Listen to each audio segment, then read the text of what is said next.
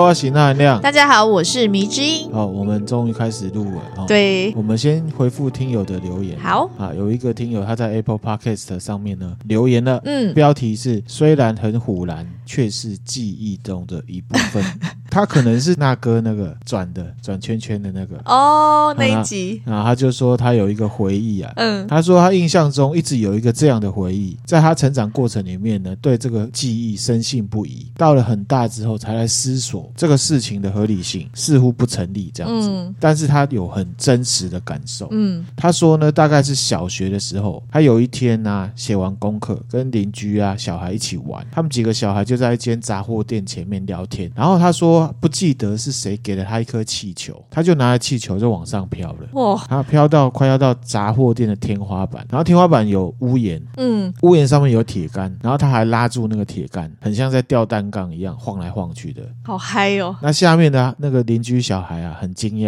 然后嗯他手一松呢，就掉到地板上面。嗯接着呢，邻居就问他说：“啊，你是怎么上去的？”嗯，他说没有啊，手就拉着气球的绳子啊，动一下就往上飘。可是呢，之后再怎么试就没有成功。嗯而且他说他印象中有一个记忆里面的气味，就是他手抓的那个天花板的铁杆的时候啊，铁会生锈，那个铁锈味是很真实的。嗯，那他现在想啊，怎么想也不合逻辑，这样子。他说又不是在演天外奇迹、哦更何况那个是很多很多的气球，嗯就算是梦境或者是想象啊，那种铁锈味也太真实了吧？他觉得存在那个他的鼻腔里面。嗯，这好炫哦，很对神奇耶，而且他说抓住铁杆那个握力跟往下跳到地板的记忆也非常真实。嗯，哦，那他单纯的就是分享他的这个想法，嗯这样子。谢谢你的分享，哦，这个真的很酷哦。，对，这个真的很厉害，让我们开眼界这个，开眼界。这不知道怎么回事，这个我很难解释。嗯好，然后呢？那一天我跟那哥啊、嗯在聊天，然后他就说我有一部分讲错了，关于嗯他的记忆。嗯他说呢，他就转转一转之后，他就发现，哎，本来位置上面是坐着我妈妈，可是他顺时针转过去之后，变成另外一个女生。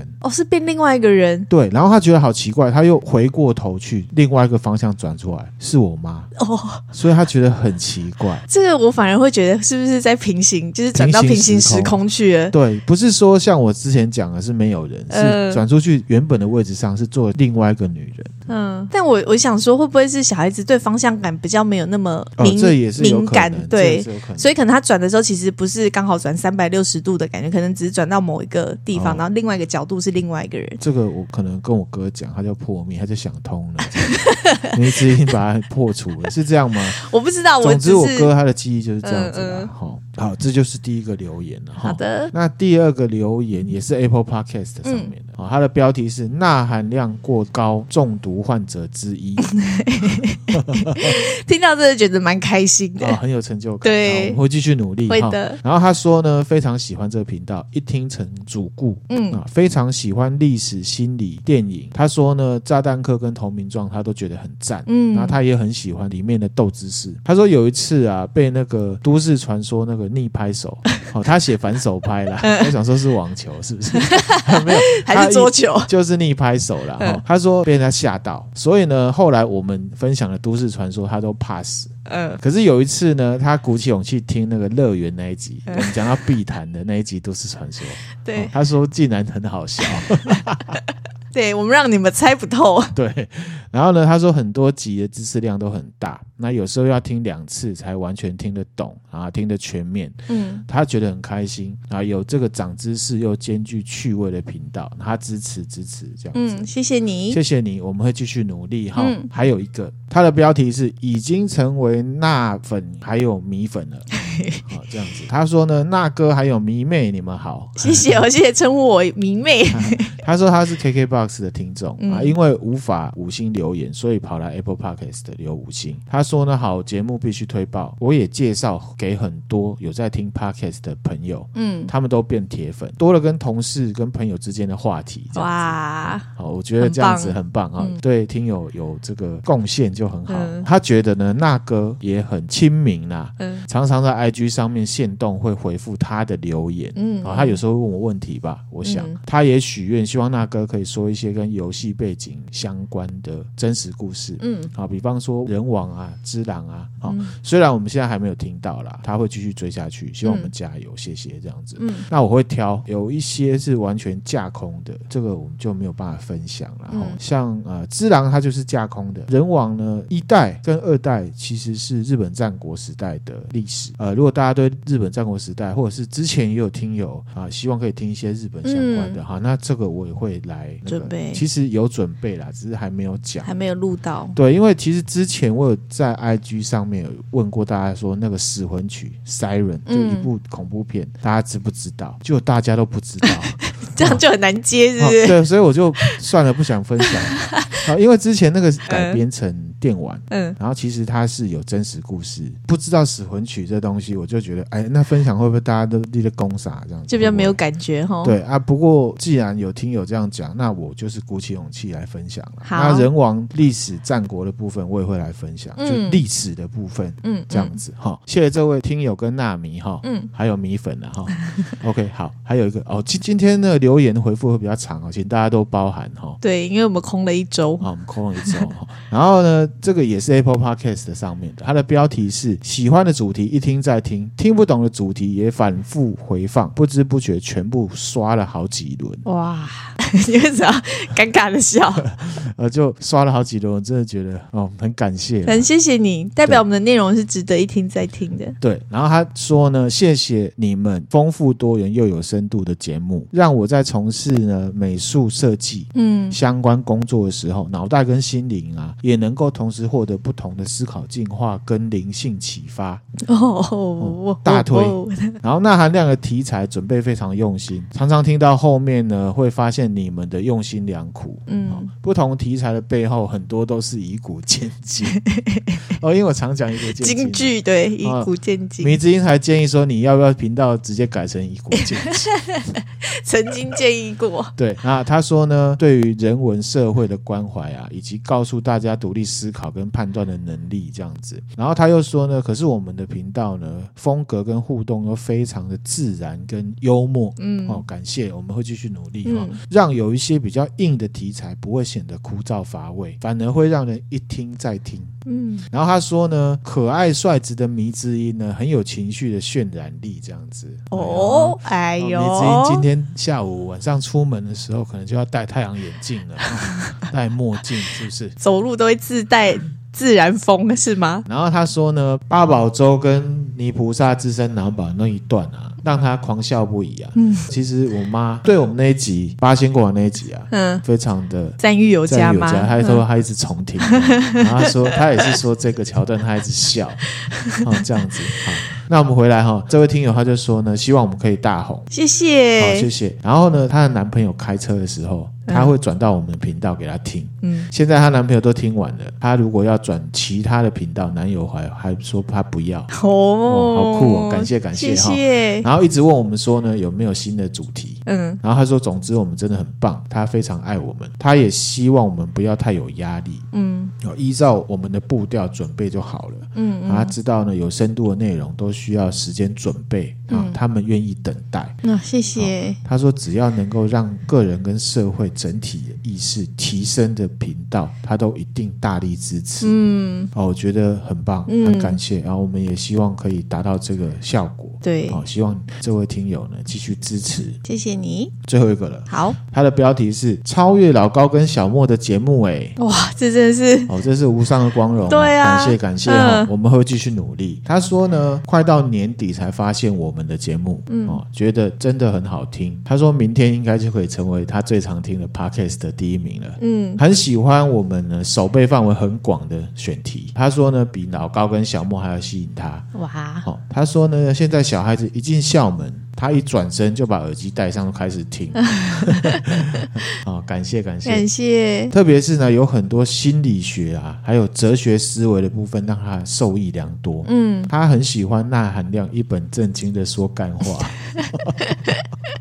这真的很好笑，然后他也很喜欢迷之音，天天的嗯有很温暖又正面。他希望我们继续加油，他也会到处推荐我们的节目，嗯听到爆、哦哦，超感谢的，感谢这位听友。谢谢哦，然后他说他晚点哦，这个很好 笑。真的很好笑，他说晚点他会去干别人的手机，然后再给我们一次满分好 评。太 好了，谢谢你。啊，真的很感谢这位听友，嗯我们一定会继续努力。对好，好，谢谢。那我们今天呢，一样哈、就是分享的内容啊，有点长了啦。嗯嗯，那迷之音，你知道我们今天要讲什么吗？嗯，不知道不，知道哈、对嗯我每次几乎都不知道。对你几乎不知道。好、上一集我们是讲到呃路西法效应，嗯啊，社会心理学理论。那我们今天继续来接着，哦，也是社会心理学。嗯嗯。那这个实验一样是那一位菲利普金巴多做的，嗯，哦，就是史丹佛实验的那一位。好，那我们今天要讲的是呢破窗效应。嗯，那这个破窗效应也是一种社会实验。哦，在一九六九年的时候啊，这个金巴多啊，嗯，他把两辆呢没有车牌的车子分别放在纽约市的贫民区，嗯，还有加州的中产阶级住宅区，嗯，过几天呢、他又回去看，放在纽约市贫民区这车子已经被破坏殆尽了，里面东西被拿光了，嗯，然后在加州的这个中产阶级区啊，几天里面呢、完好无缺，哦即便是没有车牌这样子，嗯嗯，好，那可是实验到这边呢还没有结束哦，接下来才是重要，哦，金巴多呢，他就针对那一台放在加州的车子，嗯，好、他拿着锤子有没有把他的前玻璃打破，哦，他自己先把它破坏就对了。先破坏，嗯，然后呢，再过一阵子去看结果那台车跟纽约那那台一样，哦，已经被破坏殆尽，里面东西被拿光光，嗯嗯这个就是破窗效应。嗯，你知道这中间代表什么吗？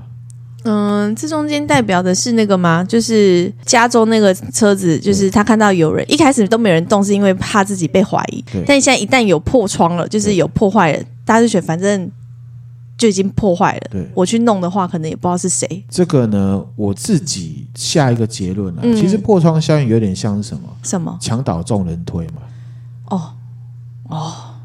好，对我之前有分享过，就是我们有时候违规看新闻有没有？嗯，啊，有人违规被警察拦下来啊，譬如说红灯右转好了，或者是闯红灯，他拦下来有一些比较欢的，他就会说啊，刚前面那个也违规，啊，为什么你不抓他？嗯，有没有？啊，不抓他有可能是没抓到，或者是没看到。可是重点是他违规，不代表你能违规啊。对，好，这个就是墙倒众人推，大家比烂的概念。哦，有人这样做，那我就可以这样做。嗯，有人这样做这件事情，即便是错的，我的罪恶感就会比较小。同时，这也代表一个什么？就是星星之火可以燎原。哦，真的对，后来呢，这个破窗效应到了一九八二年，哦，刚刚这个实验是一九六九年嘛，哈、嗯到了一九八二年的时候，有一个犯罪学家叫詹姆士，嗯还有另外一个叫乔治的，好、他们在一个著名的《Atlantic》那个学术期刊上面发表一个很有名的文章，嗯，他这个文章的标题叫做《Broken Windows》，就是破嗯破窗窗啊，他把津巴多这个实验结果应用在执法层面上面。 哦， 他的结论是说，一旦秩序遭到扰乱，小小的扰乱也好，不论是哪个社区，事情都会向不可收拾的方向去堕落。嗯，就是我们小时候讲嘛，最喊逃班不，多喊逃康停嘛。就是你小时候，你一个小错，你没有去纠正它，可能它会越来越越越来越大。哦，就像我之前分享《易经》里面的古卦一样，小的坏习惯，那你都放任它，它以后就会变变变变变成一个很大的一个坏习惯，很或者是一发不可收拾的状况。嗯好，那回到这个学术期刊这个 Broken Window 里面讲啊，他的意思就是说，如果警察能在火苗，他还是火苗的时候，变成大火之前呢、啊就解决问题的话，他就可以阻止更大的犯罪来发生。嗯嗯，所以这两个犯罪学家就建议警方啊，政府不应该集中资源来处理大案件，而是要呢尽量去扑灭社区里面的小犯罪。嗯二十世纪九零年代的时候，美国的纽约市的这个警察局长，还有当时的一个很有名的市长朱利安尼，嗯，他们呢就接受了这个理论，哦，他嗯然后进一接步的执行推广。那时候的这个纽约市的犯罪率真的下降，哦有效哎，有效。哦嗯然后这个朱利安尼大概介绍一下哈、哦，他那一阵子还蛮出名的，嗯啊，就是因为他打击犯罪，有效的降低犯罪率，然后还有改善了生活城市生活品质啊。那同时，他也是当时这个世界贸易中心被九一一恐攻的时候的市长。哦，非常优越的这个领导能力，闻名全球。嗯而且他在二零零一年的时候当选了《时代》杂志的年度风云人物。嗯然后他在九一一事件里面的指挥表现，还让他获得美国市长的绰号。哦，在这八年八年里面呢，纽约市的犯罪率啊显著下降。嗯啊，不过呢，这个理论是有一点争议的啦。嗯因为治安变好，一些学者说也有其他因素，比方说那时候经济比较好，哦，对，不过反正就有这样的说法。嗯嗯，呃，朱利安尼当时上任的时候，纽约市的犯罪率是很高的。嗯那朱利安尼就把这个破窗理论引入了之后，都叫警察他们的这个执勤的方向都是从细微处着手嗯去打击犯罪、小犯罪。嗯那一开始呢，纽约市就曾经派过这个很多的警察到地下铁路去抓什么，你知道吗？偷窃吗？不是，就是不缴钱的白坐车的人。哦，对，然后呢，慢慢的去打击一些什么偷窃啊，或者是涂鸦啊、嗯，或者是卖一些私烟，就是小事，不一定哦是真的耶杀人啊、嗯什么嗯的。整个环境好像变得比较好一点，嗯，不会觉得说啊，这里这一区就是很有乱，很多很乱的这种感觉，这样子。而且意外他这样做之后啊，那个地区的谋杀率竟然就下降了。哎、我好像可以想象，哎，哎，你说我表达一下哈，嗯就是可能那些市民会觉得说，我连这样子都会被抓，那我更不会想说要去做其他更大的坏事，是不是？就有点像这样的感觉了。嗯，然后可能就是因为普遍就是基层的东西都已经看起来至少就是都很安全、很稳定，所以大家就觉得生活在这样子的环境是心心是安定的。对，有可能啊，因为其实如果我们去到一个地方啊，那个地方就是很破落，然后有破的窗户啊，或者是环境很脏啊、很乱，嗯嗯，当然你心里面就会觉得好像有点这里治安不好。对，可可是就像刚才讲到的，就是说这个谋杀率嗯，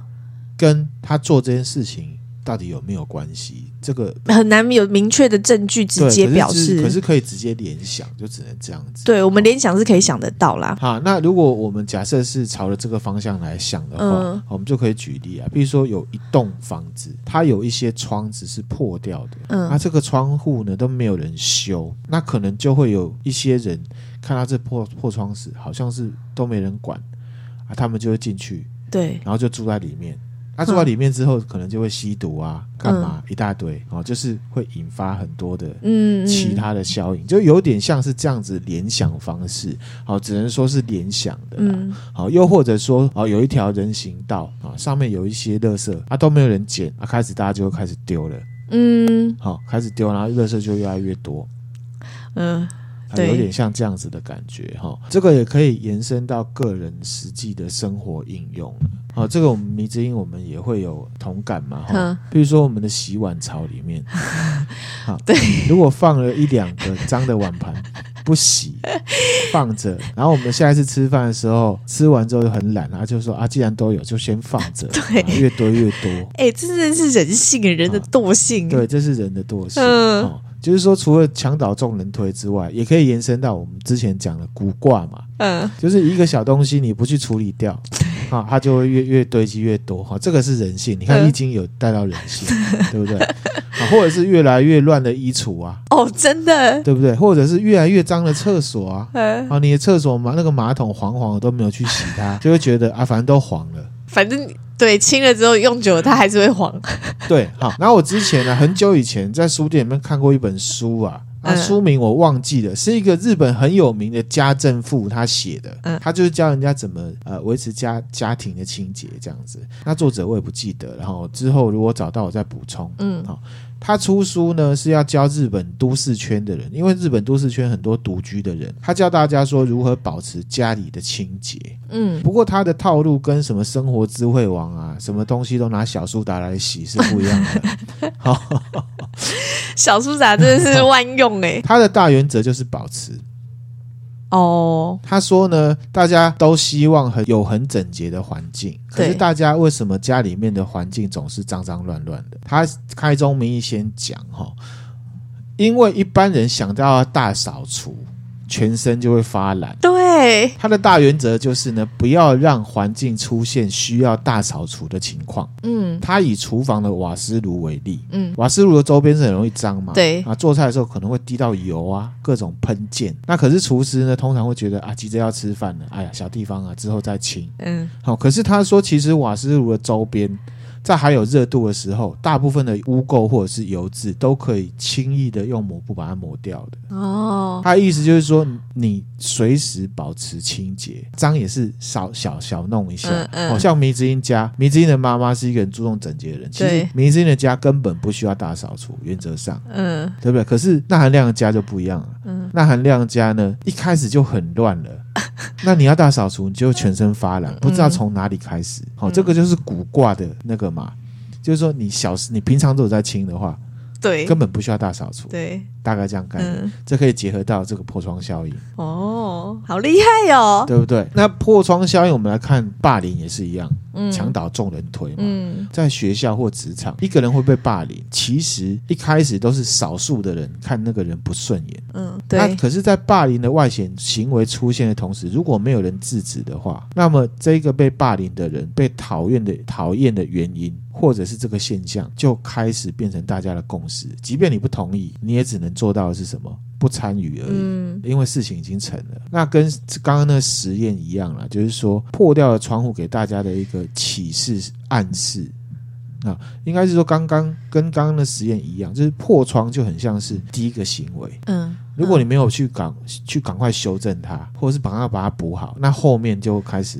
大家就会越跟滚越着大啊！嗯霸凌行为就是这样啊，就是说在旁人眼中，各种暴力行为都是提供一种暗示，对其他人都提供一种暗示。嗯譬如说，我今天欺负你，我笑你，旁边的人都没有阻止的话，好像就有一点认同说你这个被欺负人是有什么问题的，或者是至少告诉人说，人家说这个人是可以欺负的。嗯，好像是对不对？嗯那你也可以看成，其实这些行为、这些动作其实不重要，可是它就是有弦外之音，嗯给人家一种暗示。嗯这个就是为什么常常要在事情发生的当下就要制止，如果它不对的话。好，因为呢，星星之火可以燎嗯原，燎原，这个就是破窗效应给我们带出来的一个意义啦。嗯讲到霸凌嘛，除了破窗效应之外，我们这边也可以再分享另外一个效应，哦叫做旁观者效应。嗯它的定义是什么呢？一个人在有其他人在场的时候，啊，遇到一些状况，譬如说其他人需要帮助，很多人在场的时候，他出手帮助对方的几率是很低的。哦换言之，就是说，旁观者的数量越多，他们当中的任何一个人，他去进行救援的机会就会越低。嗯，这个你理解意思吗？我理解，你可以了解那种心态吗？嗯就是众人之事无人管，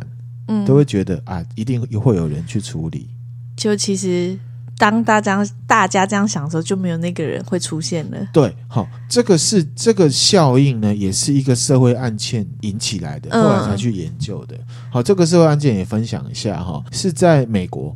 哦，一九六四年的三月十三号的凌晨，有一个叫做 Kitty 的二十八岁女生，她在纽约的皇后区她自己的公寓外面被杀了。嗯凶手跑掉，那这个凶手他在六天后被抓了。他这凶手叫做 Winston，嗯 Winston 他是二十九岁，然后呢，他是入室抢劫啦，然后被发现之后，他追杀这个 Kitty，然后在屋外把他杀掉。那到最后呢，这个 Winston 他是谋杀罪成立，被判了死刑，后来被判了改判无期徒刑这样子。这个事情发生之后的两周啊，《纽约时报》他就发表了一篇文章，这文章比较耸动，后来被 challenge。嗯这文章就说呢，这个 Kitty 被杀的时候的当下，有三十八个目击者都知道发生了杀人事件，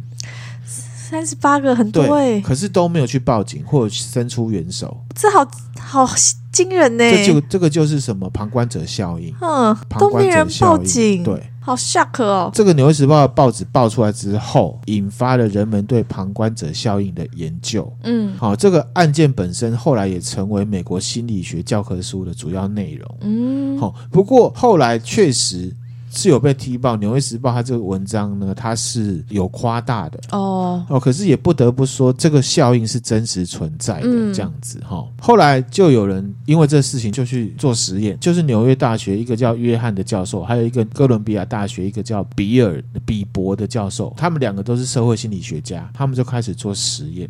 他们实验方式是什么呢？他们就请了参与者坐在走廊上的一间房间里面，因为呢，这个实验谈论的内容都会涉及隐私还有尴尬的问题。嗯好，所以每个人都会单独待在一个房间里面，嗯好，避免面对面的交谈。那每个参与者他是都有耳机跟麦克风啦，可是麦克风只有轮到自己的时候才会被打开。那一旦呢，这个麦克风打开之后，其他的都会关闭，所以只有一个人会讲话，嗯，所以他们之间是没有办法沟通的沟通互动的。嗯其实这个呢，都是事先录好的录音内容，让受试者以为呢，确实有另外一个人在房间讲话。嗯嗯这个实验的安排是有一对一的组合，有六人的大团体组合，也有三个人的小团体组合。那实验开始进行的时候呢，啊、轮到其中一个参与者讲话的时候呢，啊，其实他是放录音带啦，哦，嗯这录音带的内容就讲说他自己很难适应在纽约的生活啊，尤其是学业，嗯然后呢，自己也有严重的癫痫，嗯，在压力很大或考试的时候，他常常会发作，这个是他觉得心里面很过不去，觉得很不好的地方。嗯等到下一个参与者在发言的时候，刚刚那录音带那个就是 C 的嘛，嗯他就假装天天发作。然后开始结巴，对其他人求助，好像很痛很苦危险嗯这样子。这个其实是安排的嘛，对不对？嗯那一般人我们会觉得一定会冲出房间去求救，嗯可是实验结果不是这样。这两个社会心理学家研究出来之后呢，在一对一的组合里面，就是只有两个人在实验的时候，有百分之八十五的人会立刻出去求救，嗯，只有我跟米之英在，然后我癫痫发作，对，你有百分之八十五的几率会出去求救。嗯，去找人帮忙。如果是三个人的团体，只有百分之六十二的人会出去求救；如果是六人的大团体里面，只有百分之三十一的人会出来求救。三个人的组合也只有百分之六十对，几哎，好，这个这个旁观者效应，它里面呢涉及了一个重要观念，就是什么责任分散。嗯因为大家都会觉得有人会去做这件事情，嗯，可是，一对一的时候会责无旁贷，对，因为就只有我，就只有你。嗯那你会不会出去求救？那就看你自己个人的个 性，对不对？嗯可是以一般状况来讲，大家都认为会去求救，嗯可是其实人越多，大家越不主动，越不想当第一个。这个就是责任分散，嗯，就会觉得嗯有人去做。嗯好、比方说很久以前，我跟迷之音住在另外一个地方的时候，嗯哦，我们楼下看到一对男女哦在吵架，嗯，吵得很大声。那时候我们住六楼，对，然后呢，大声，所以就会想说发生什么事情然后我。们就去看，嗯结果那男生拿刀子出来，然后呢，那含亮我呢本身就比较想说要冲下去，冲下去协助，可是对迷之音就说：“哦，买啦，你莫起 来危险啦，到时候被杀怎么办？很危险呐、对不对？”真的很危险呐、啊，这个就是一对一的状况，所以你是那百分之十五，你知道吗？可是我有说我们报警就好，对我们就是报警，然后呢，警察就来了。你不要把我讲的很危险的样 OK，子。好好，好这个就是呢旁观者效应。嗯那责任分散这个是什么样的概念，你知道吗？比方说，哦，就我刚刚讲的这个闯红灯的例子，嗯为，什么不抓他，啊只抓 我？奇怪了，对责任分散啊，这责任就在你身上，可是你硬要推给别人， 所以人呢，真的是一个很奇怪的生物。还有，大家如果对这个责任分散的概念还不是很清楚的话，办公室的电话，嗯好像我我部门同事里面的电话响了，我一定会要求一定要有人去接。嗯，可是如果你没有要求的话，其实他就会想到挂为止，对啊，这个也是一种责任分散。嗯嗯。可是我觉总得觉得会有人去接，对，但我觉得这也是那个公司文化，或者是反正就同事之间相处的状况。对啦。可是底层一样是责任分散的、啊。嗯，因为我们部不用门那去么讲多，到个人恩怨，就是我阻拦他，我不想跟他接电 话。我说以一般的状况下，就是责任分散。嗯，那么大家是冷漠的吗？我你觉得？大我觉得啊，现在不知道哎、我觉得现在我是觉得社会有点冷漠啦。确实啦，尤其在我觉得就是网络发达之后，更是这样。对啊，吼，嗯像前几天呢、我就我的主管，他就跟我分享说，他看了一个新闻，意大利在跨年的时候，跨年的广场很多人哦，有十六个男生啊性侵了一个女生，啊，可是都没有人阻止，甚至有人加入，啊这个就是破窗效应加上加上什么旁观者效应。好可怕哦！对啊意大利意大耶，利，意大这利耶，就前一阵子的新闻，跨年的时候发生的，真是太忙了，连这些都没发都是人现欸。嗯，哎，很扯很哎。扯。那旁观者他会觉得啊，一定会有人去处理，结果没有。那你再把范围缩小，那十六个人是怎么回事？一样是嗯破窗效应啊，有人这么做了，哦，本来就不这么差想我的一，个，对。啊，大家就借酒装疯，干嘛就下去了，就变这样，哇塞，这好惊悚其实哎。是很可怕的。嗯，冷漠吗？我觉得是冷漠啦。可是其实我们来仔细分析这个历程的话，其实我们还是可以破解的。嗯好，这个也分享给给大家哈，因为人在认知跟解读一件事情是否跟自己有关，或者是是否需要出手相助的这个过程，是有一个固定模式的，嗯，是有分一些阶段。什么？第一个阶段就是什么？察觉，嗯注意到有事情发生，而且这个是蛮重要的哈。有些人是没有办法注意到有事情发生的，因为他只知道在意自己 嘛，哦，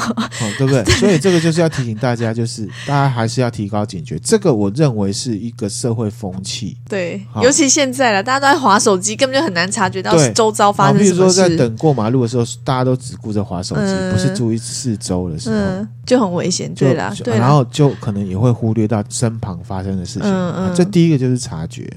第二个是理解。这个阶段的时候，如果你你有察觉的话，你就会开始定义这件事情是不是紧急事件。嗯那研究者呢，他们也发现说，人们在理解这件事情、定义这件事情的时候，会受一个因素影响，这个情境到底是模糊的还是很具体的？比方说刚刚那个意大利的强暴事件。可能旁边有人会觉得啊，他们一定是在玩啊呐、哦，因为那个气氛、那个场合对那么嗨，对，大家都可是如喝果你仔醉，细看的时候，你也许才会发现，嗯，这个就是理解，就是模糊性越大的话，模糊性越大，其实就越不容易理解。嗯，好，举例来说啊，你看到一对男女在争吵，然后男生呢对女生出手打她，嗯那如果你认为他们是一对情侣的话，那你站出来帮助这个女生的机会就会降低一些。嗯，如果你判定他们是互不认识的陌生人的话，哦，就你会可能就会出手出。手相救，对不对嗯好，这个是情境，所以还是要多观察。嗯，这对，样子哈、哦，譬如说不是那种酒吧捡尸体的，有没有？嗯，啊，捡尸捡走啊，有的人就会觉得啊，那可能是她男朋友带她回家，哦，那你就不会阻止，因为就觉得很合理呀、啊，可是其实那可能是陌生人。嗯，啊，谁没事去夜店会一直观察一对男女一直在那边看，好了，反正是这样，这个就是理解。那第三个阶段就是责任，嗯责任自觉有义务要帮忙，嗯可是要注意到，在这个阶段的时候，是最容易出现刚刚我讲的责任分散。即便你觉得他需要帮忙，啊，你就会觉得啊，为什么是我去帮啊？反正旁边一定会有人去帮忙，啊，事情就过去了。这个就是漠视邪恶。嗯好，这个就是漠视邪恶。那阶段四是什么？判断，你觉得自己有能力，而且知道要如何去帮助人家。嗯，这个部分呢，也是要分享给大家。如果你在能力不够的时候，你要请有能力的人去帮忙，对，或者是刚刚米子英讲了报警，对，好，或者是有人溺水了，你不会游泳，你要跳下去，千万不要，好，那个反而危险。对，那第五阶段才是最后，是行动。嗯你嗯，采取行动去救人，但是有可能啊会受到其他人的眼光的影响，嗯因为人们会担心自己的举动会被其他人怎么解读。嗯，好、这个叫做观众意志效应，这个跟偶像包袱有关系一样。譬如说，有一个夜店辣妹，然后穿的很低胸，然后呢内裤都跑出来躺在地上，你要去救她，人家以为你是要捡尸，嗯，哦，你就会紧张，说我是不是应该对他提出协助的行为？这个就是观众意志效应，一样是女生就可能不会有这个的问问题。题，对，好，大概是这样概念。嗯好，那针对这样子的事情，我们还是希望这个社会是有温度的，当然，可以去协助。那心理学家有给建议，如果你今天是一个需要协助的人的话，要怎么样得到旁观者的帮助？你知道吗？怎么弄？你要直接指定一个旁观者，跟他说我需要帮助。哦，这样子就不会有旁观者效应。哦哦，了解，好、譬如说今天我我看知道到一个老人，嗯他好像中风还是怎么，吃的太辣的东西受不了，他躺下来了。嗯这时候你要怎么办？如果你可以协助他的时候，你需要在旁边关照他的时候，你要怎么说？你你不要说赶快打电话叫救护车，没有人会去叫哎的，嗯你就只说那位先生，你帮我打电话叫救护车。嗯，这完全可以理解，这就像是我补，就是补一个我的生活经验。对，就像我们部门主管在我们的群组里面，就是问一个，比如说他今天需要找一个哦，假设好了啦，对就是我们服委要选服委，对然后每个部门要推举一个人，然后问大家有没有愿意自动主动当这个服委的，对，一定没有人一出定声，没有。对哦其实这个我也是，这个我现在因为呃，目前还在跟我的团队还在磨合，嗯嗯嗯好，不知道我团队成员有没有人在听啊？不晓得。你决定你要讲，好，其实我都是靠这个来测验大家的工作的这个理解跟他的投入程度。嗯嗯当然，这样可能不见得好，可是我都是这样做的。大部分的事情，如果他没有很专门，一定是需要某一个人来做的话，我都会提出来说，这个有谁要做？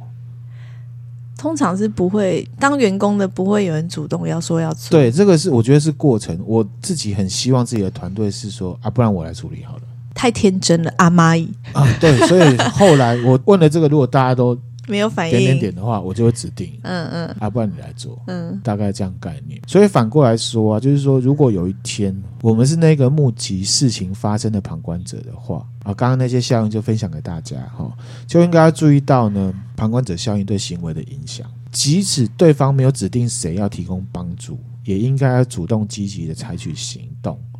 才不会有造成无可挽回的悲剧。嗯，不过也要提醒的是说，如果状况很危急，我们要也要顾及自己的安全。对啊，是啊，这个我再补一个，就是以前啊，年纪比较小的时候，那爸曾经在新北市开过便当店，嗯，那时候就发生一件很惊悚的事情。什么事？哦，一条路上，然后有一个骑重型机车的男生，嗯，骑很快，然后不知道为什么也没下雨，他自己滑倒？滑倒，然后就他就滑到一台那个大卡车的下哎面，呦，好可他都怕！没有动哦。嗯然后呢，大家都只是围观，哈，啊，大没有家人只报是围警。观，都没有人报警。我不知道是我爸还是哪一个人看了一阵子之后才去报警，才去叫救护车，而且是过了一阵子了，等救护车来的时候，那个人已经死了。你没有办法判断是当下死还是因为拖延而死亡，这也是一种旁观者效应。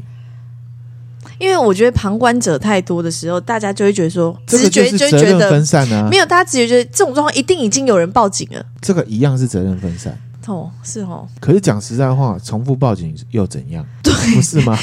对，是没错，但是就是所以这个就是回到要跟大家强调，就是当责啦，当量力而为。你可以提出协助，呃，提出你能力范围能够提出的协助，嗯这样子我们社会呢才会更温暖。嗯才会更安全，才会有好的治安。所以治安有时候治安好不好哦，跟坏人多不多有关系，可是另外一方面跟大家的公德心也有关系。对啦， 啊，大家都只顾自己的话，当然治安会不好，然后再来怪警 察，对不对？嗯好，那今天分享的内容就到这边了。明真有什么看法？你刚刚说都怪警察，我每次看电影都会说啊，事情都解决，警察才出现，电影都这样演啊的、对啦，其实有时候是这样， 这样哦那个是电影 啦，电影都是这样子啊， 电影 都是这事样情子，都发生了，警察才出现。对，都解决了。对啊，好，题外话啦好，题外话，明志有什么看法吗？我想分享我一一个那个小时候对报警的经验哎，你的说感觉。我那时候好像才很年轻，这我好像没跟你讲过，我好像才